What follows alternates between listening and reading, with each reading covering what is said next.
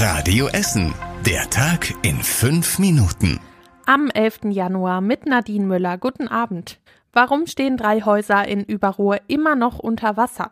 Das hat das Umweltamt gestern rausgefunden. Seit einer Woche haben die Anwohner im Röpingsweg über einen Meter hohes Wasser in ihren Häusern.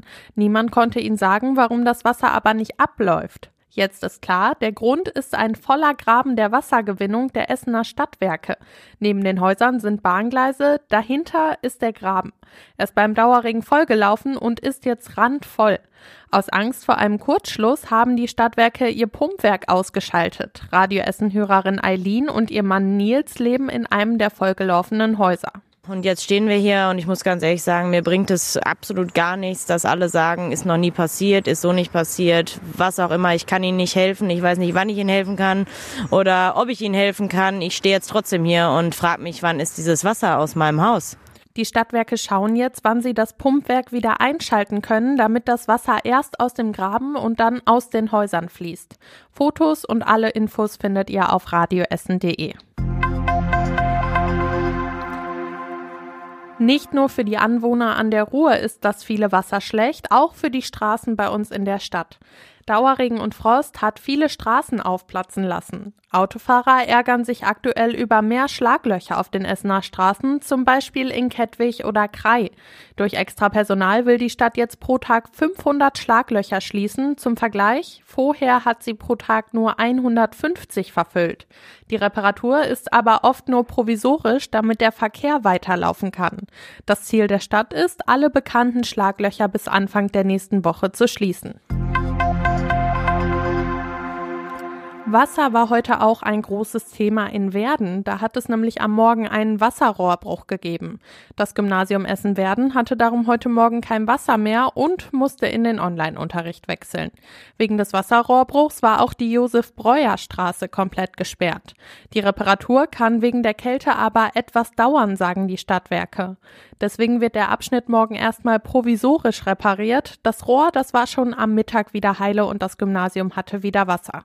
Bei Frost und Regen können die Stadtwerke nämlich nicht arbeiten. Deswegen ist noch nicht klar, wann das Loch in der Straße wieder verfüllt werden kann. Die Sperrung der A42-Brücke über dem Rhein-Herne-Kanal belastet Autofahrer und Anwohner. Die Stadt will die Situation jetzt aber weiter verbessern. Sie prüft, ob Lkw über den Essener Stadthafen umgeleitet werden können. Das würde vor allem Anwohner entlasten. Die Umleitung muss aber erst noch mit den Stadtwerken abgestimmt werden, weil die Straße eigentlich nicht öffentlich ist. Außerdem will die Stadt an der Kreuzung Vogelheimer Straße und Gladbecker Straße die Anpassung der Ampelschaltung prüfen prüfen. Auch eine Änderung der Linksabbiegerregelung ist möglich. Autofahrer sollen voraussichtlich bis April weiterhin über den Sulterkamp und die Vogelheimer Straße umgeleitet werden. Das Essener Start-up Potsalat hat sich über Nacht von einem großen Investor getrennt. Nach Recherchen von Korrektiv soll Investor Hans-Christian Limmer im November zu einer Versammlung von Rechtsextremen eingeladen haben. Nachdem die Vorwürfe bekannt wurden, positionierte sich Potsalat deutlich gegen Rechtsextremismus. Investor und Unternehmen gehen jetzt getrennte Wege, sagt Potsalat-Geschäftsführer Ben Küstner. Es ist halt sehr ärgerlich, dass einer unserer Gesellschafter da jetzt solche, solche äh, massive Vorwürfe gegen ihn erhoben werden aber das hat im Kern erstmal nichts mit uns zu tun. Ich kenne ja nie, nur mal nicht von jedem, von jedem Investor die sonst privaten Dinge, die er sonst so tut. Hans-Christian Limmer selbst äußerte sich im Handelsblatt zu den Vorwürfen. Er habe selbst nicht an dem Treffen teilgenommen und sei zutiefst bestürzt, heißt es da. Limmer hat unter anderem auch im Backwerk oder Hans im Glück investiert. Das Ruhrmuseum ist zufrieden mit den Besucherzahlen im letzten Jahr. Insgesamt eine Viertelmillion Menschen kamen in die Ausstellung. Das sind so viele wie schon seit 2010 nicht mehr.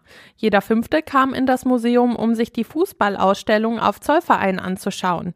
Auch die Dauerausstellung sei aber weiterhin beliebt, so das Ruhrmuseum. Im neuen Jahr sollen auch wieder Schmiedvorführungen stattfinden. Das ging durch Sanierungsarbeiten für lange Zeit nicht. Geplant ist auch die Wiedereröffnung der Ausstellung am Deilbach, die wurde beim Hochwasser vor zweieinhalb Jahren zerstört. Und das war überregional wichtig. Die AfD ist weiter im Umfragehoch. Das zeigt eine aktuelle Forsa-Umfrage mit Blick auf anstehende Landtagswahlen. In Brandenburg, Sachsen und Thüringen wären sie Stand jetzt laut der Umfrage die stärkste Kraft. Und zum Schluss der Blick aufs Wetter. Heute Nacht gibt es einige Wolken und dabei können auch mal ein paar Schneeflocken runterkommen. Dabei kühlt es sich auf bis zu minus zwei Grad ab. Morgen geht es dann bewölkt weiter und zwischendurch kommt mal ein bisschen Nieselregen dazu. Dabei gibt es höchstens drei Grad.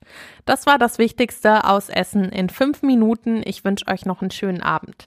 Das war der Tag in fünf Minuten. Diesen und alle weiteren Radio Essen Podcasts findet ihr auf radioessen.de und überall da, wo es Podcasts gibt.